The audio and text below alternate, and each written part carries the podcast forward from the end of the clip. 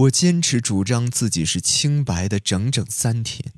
第四天，刑警听取了公子和真二的证言，他们俩异口同声地说：“我从现场逃回来时曾这么说。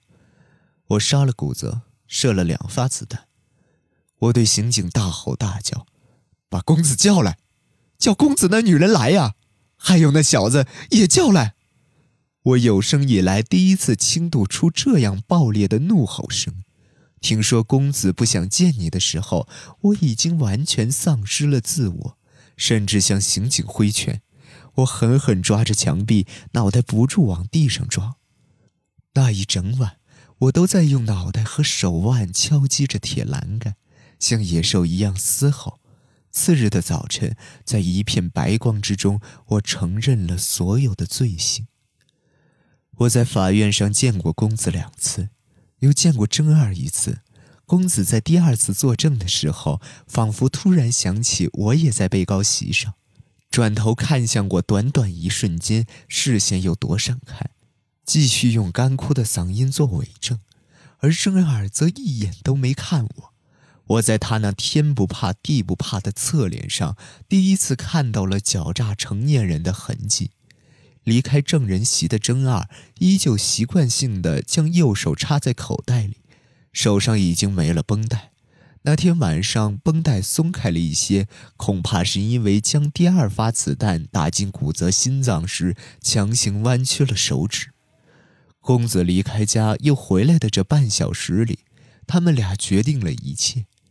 我明明知道公子和真二进入过现场。又为什么没立刻察觉？他们俩就是想让我当替罪羊呢？不，或许我早已察觉到了，但这是我最不想承认的事实，所以我在欺骗自己。望着真二走回旁听席，我很想对他说句话。律师制止了我，就算他不制止，我多半也不会真说出口。我已经不知道该说些什么了。第一次开枪被认定为正当防卫，但射出第二发子弹时，尽管我处于精神错乱状态，但还是怀有明确的杀意，最终被判处七年徒刑。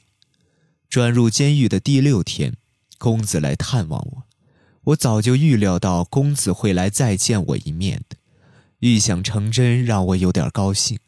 我用仿佛多年未见的眷恋眼神望着公子。公子穿着黄衬衣，戴着珍珠耳环，头发齐齐的剪短到与珍珠齐平的位置。我说这发型不适合他。两人隔着玻璃，几乎没说几句话。但我还是问了：“你和真儿是几时好上的？”公子抬起头来，落寞的眼神仿佛在说：“这件事根本就不重要。”当时你说要和我一起逃走，对吧？刚做完背叛我的事，为什么又要说那种话？我也不知道，但那是我的真心话。结果，公子到最后只留下这么一句话。探监时间才过半，他就走了。在站起身前，他忽地伸出右手，将手掌按在玻璃上，就那样保持了好几秒。可以看到一根黑色的线条沿着他掌心的纹路流淌而下，看似血痕，又或许只是什么脏东西。手指间的银色指甲油闪着光，耳朵上挂的珍珠也熠熠生辉。尽管没有哭泣，但他看我的眼神显得比哭还悲伤。惨白的面孔让浓重的妆容都失去了颜色。他的样子很震惊。但在震惊的背后，有什么东西崩塌了？他仿佛在用按在玻璃上的右手拼命支撑一切。我从没见过那么漂亮的女人。我的身体微微朝公子挪动了些。此时，我真想亲手将面前的她杀了，而紧抱她的冲动与杀意同等强烈。公子走出去后，看守站了起来。但我说想在这里静坐到探监时间结束为止。十天后，组里来探监的小弟告诉我，当天晚上公子和真二就不知逃到哪里去了。我一点都不惊讶，也什么都没说。从公子来访后的第二天起，我成了个一声不响的囚犯。寡言少语的我，时不时会想起一些事来，手指做出扣动扳机的动作。出狱之后，我并没有很快摸清他们俩的行踪。我入狱那年年底，帮派终于还是落入新英会的手中。老爷子在次年因为癌症死了。过去常混在一起的几个人，把真二当成死人来谈论。他们印象中的真二总是弓着背，手插在口袋里。躲在人群中最不惹眼的地方，但炯炯的目光从来不曾跟丢猎物，就像一只饥渴的野狗。没人还记得真二是个像狂犬一样横冲直撞、粗野又敏感的烂好人。经历了漫长的岁月之后，人的记忆中只会留下他所相信的真相。一个月后，我从名叫九美的女人那里打听到了这个城市的名字。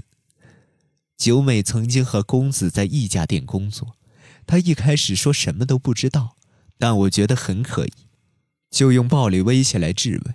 最后，他给我看了一张明信片，这个连我也挺熟悉的北方港口城市，在明信片风格的蓝天之下，看着像个虚构的城市。公子在这张三年前的明信片上写着：“现在很缺钱，能否接济五万日元左右？”他的笔迹跟他的脚步一样，有点歪歪扭扭，和从前一个样。汇款地址为当地火车站里的邮局。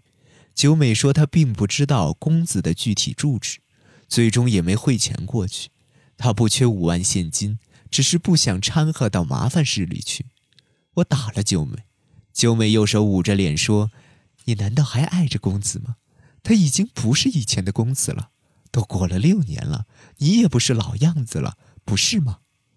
我当然明白他的话，于是我默默离开了九美的房间。虽然不知公子是否还在那个城市，但第二天我就离开了东京，渡海北上。夜晚的海峡只有黑漆漆的浪在翻滚，星星很低矮，仿佛要被海浪吞噬。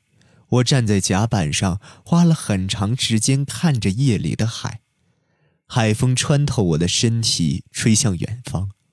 六年前，公子也曾眺望过这无尽的黑暗世界吗？我开始思索，六年前的公子是怀着怎样的心情度过这片海的，但想不出个结论来。他也许和真二在一起，其乐融融地笑着；又也许是孤身一人，为了忘记一切而眺望着夜幕下的海面。我唯一知道的就是。直到六年前的那天，我都很幸福，而一个女人背叛了这份幸福。夜色已深，港口的灯光显得一片朦胧。我知道又下起迷雾般的细雨了。到了九点，我再一次摸了摸兜里的手枪，穿上上衣，走出旅馆。我沿着运河在雨中走了片刻，打了一辆路过的车。司机认识彩虹那家店，据说才刚开张，里面美女云集，评价挺好的。知道一个叫李慧的女人吗？这就不清楚了，我也只是送客人过去，没进里面瞧过。司机朝后视镜瞥了一眼，客人，你也是道上人？道上人是说黑帮吗？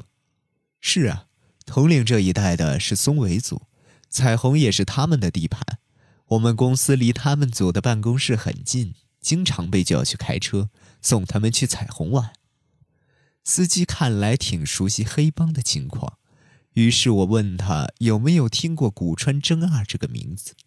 我相信真二在这个城市也会继续做暴力团员，因为他只懂得黑道人的生存方式。古川啊，是不是那个三十二三岁、瘦子、眼睛没神的那个？去年刚成了个头目吧，是他的话，我倒是宰过五六次。虽然没去过彩虹，但会深夜从酒店约车，每次都带着不同的女人，简直就是在炫耀嘛。就坐在您的座位上。见我默不作声，司机以为自己说了不该说的，不好意思地低下头，接着把方向盘打向右边，道路变成一条平缓的斜坡。石板坡道两侧则是商店街式的建筑，店铺里的灯和卷帘门都已关闭，四下鸦雀无声。